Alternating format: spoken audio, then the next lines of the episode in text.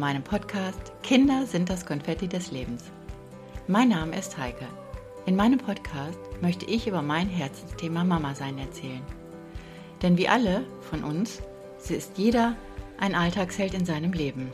Meine Themen werden sein, warum verhalte ich mich in manchen Situationen so, warum ärgert es mich gerade, warum muss ich immer denken, was andere denken. Meine Quelle des Wissens ist meine Selbsterfahrung. Hallo, da bin ich wieder, eure Heike. Ja, wie schon im letzten Podcast vorausgesagt, wollte ich heute mal einfach anfangen, so die allgemeinen Typen zu beschreiben, weil Beziehung führen ist manchmal nicht einfach. Und oft denken wir, warum verhält mein Gegenüber sich so und so? Und warum gibt es manche Themen, wo wir nur Bahnhof verstehen und bei manchen Menschen einfach denken, boah, die spricht mir aus dem Herzen oder die gibt mir oder der gibt mir die Antwort, genau die ich brauche. Und manchmal verwuseln wir uns dann und denken, warum sind uns manche Menschen so sympathisch und warum verstehen wir manche Sprachen der anderen überhaupt nicht? Und dann geht es wieder los. Sind wir zu blöd? Sehe ich das anders? Sehe ich das falsch? Und schon hängen wir wieder in einem Sack voller Gedanken. Genau. Im Allgemeinen möchte ich jetzt einfach erstmal erzählen über das Wissen, was ich mir so angeeignet habe durch Ausbildungen. Allgemeines über Sachtypen, Beziehungstypen und Handlungstypen was deren persönlichen Stärken und Schwächen sind, was ärgert, was hilft und was nützt, was praktische Erkenntnisse sind und so Beispiele vielleicht von Prominenten, die ihr kennt und die Welt vielleicht am Fernseher mal anders seht oder live im Leben. Heute berichte ich euch erstmal von diesen Sachtypen. Sie sind meistens still nachdenklich, aber sie erkennen schnell Zusammenhänge. Sie verfügen über ein tiefes und breites Wissen. Deine Kräfte setzen sie manchmal ökonomisch ein und sie neigen dazu, Unordnung und Chaos in ihrem Zimmer oder ihrer Wohnung zu haben. Und manchmal vergessen sie wichtige Dinge Sie haben sie einfach vergessen. Ja, auch diese Menschen kenne ich in meinem Umfeld. Manchmal sind sie auch eher unauffällig, bedeckt und im Hintergrund. Sie geben sich lässig und unverbindlich. Sie sind oft konzentriert, sprechen sachlich und langsam und dazu leise und fast monoton. Und sie legen sich auch gar nicht gerne fest. Sie sind ausdauernd konzentriert und haben ein gutes Gespräch, äh, Gespür für intensive Details. Meist sind sie Geld- und Zeitbewusst und meiden Verantwortung und Aktivität. Es macht sie unentschlossen.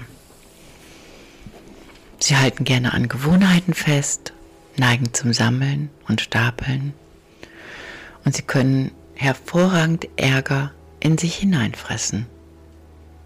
Und am besten lässt man ihnen Zeit und begegnet ihnen ganz ruhig. Ja, auch ich kenne viele dieser Menschen, schon alleine, wie sie meinen Laden betreten. Da kann man schon von außen erkennen, was sie für ein Typ sein könnten.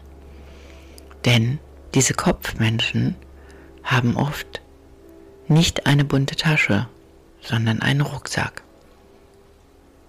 Sie gehen langsam, bedächtlich, sprechen leise, fragen nach, aber eben halt sehr zögerlich. Es ist immer wieder bewundernswert. Ja, ähm, was brauchen diese verkopften Menschen. Also zu beobachten ist meist, dass sie stiller sind. Und können, sie können schwer Nein sagen oder etwas beenden. Sie brauchen eine starke Motivation. Einfach zum Beispiel mal Geld ausgeben, shoppen gehen. Und was sie gut können, ist mit ihrer Zeit haushalten. Das ist ihr wertvollstes Kapital. Und besonders vorsichtig und rücksichtsvoll und verständnisvoll sind sie. Ja, und wenn man sich die Kopfmenschen so betrachtet, sitzen sie meistens zurückgelehnt und ganz entspannt. Ihre Stimme ist angenehm, leiser und manchmal auch monoton. Sie gehen gemächlicher und langsam, so ist halt ihre Gangart. Und was ganz außerordentlich wichtig ist, sie kleiden sich gerne praktisch, bequem und wie gesagt, der Rucksack, der muss sein. Ja, sie, sie leben manchmal auch ein bisschen minimiert. Auch ich habe so eine Freundin. Ja, und jedes Mal verstehe ich auch nicht immer das, was sie mir sagen will. Ihre Stärken von diesen Kopfmenschen sind, dass sie sich intensiv mit Details eines Themas beschäftigen. Und sie zeigen Ausdauer, Geduld und Durchhaltevermögen, was manche Beziehungsmenschen manchmal nicht haben. Und sie haben eine hervorragende Konzentration. Man findet sie oft mit Zahlen unterwegs oder computertechnisch, IT-Branche. Und das sind gute Checker.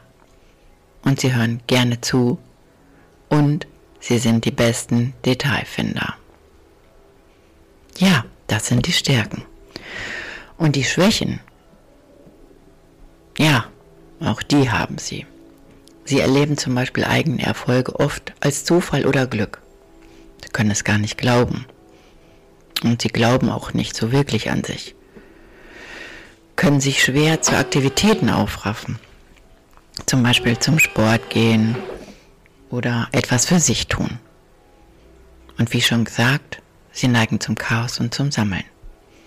Habt ihr also Kinder, die gerne was sammeln und manchmal ein Chaos in ihrem Zimmer haben, sich gerne zurückziehen? Ja, dann könnte es ein Kopfmensch sein. Und sie bleiben lange in der Verteidigungshaltung und fressen Dinge einfach in sich hinein. Ja, sie hauen die nicht einfach raus. Schade eigentlich.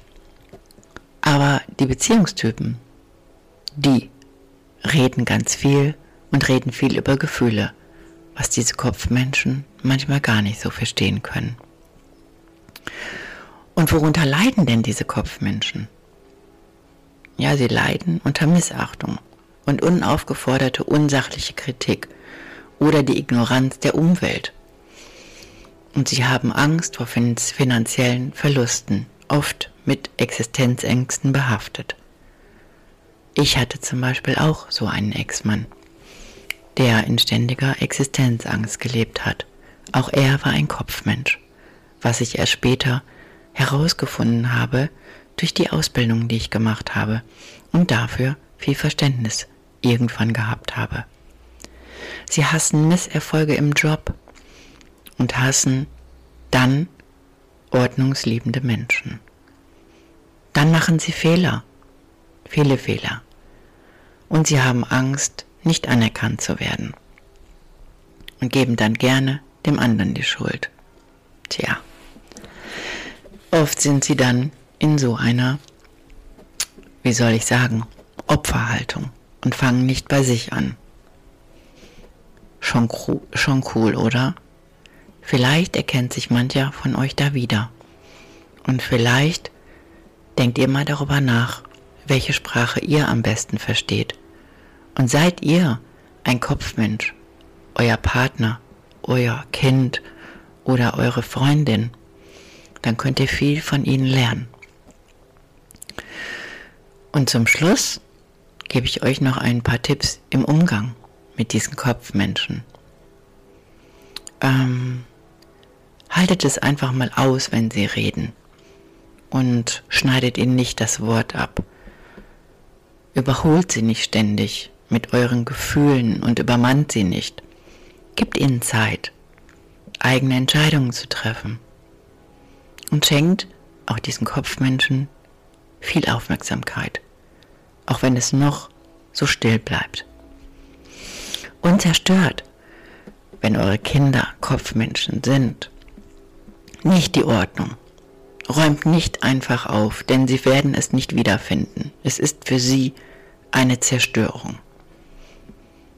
Denn diese Kopfmenschen und auch Kopfkinder, die sortieren nach zeitlicher Abfolge. Ja, und wenn ihr manchmal denkt, euer Kind ist ganz still und will nicht reden, dann lasst es einfach und gebt ihnen Zeit, denn auch sie kommen irgendwann aus ihrem Schneckenhäuschen, kommen von ganz alleine. Was könnte euch helfen, eure Zweifel zu nehmen, dass ihr denkt, euer Kind zieht euch zurück oder denkt zu viel nach oder ihr versteht es manchmal nicht. Gebt ihnen einfach Lob und Anerkennung. Treibt sie an, sportliche Aktivitäten zu vollziehen. Und ja, ich sag einfach mal, pff, versucht einfach auch mal deutlich Nein zu sagen.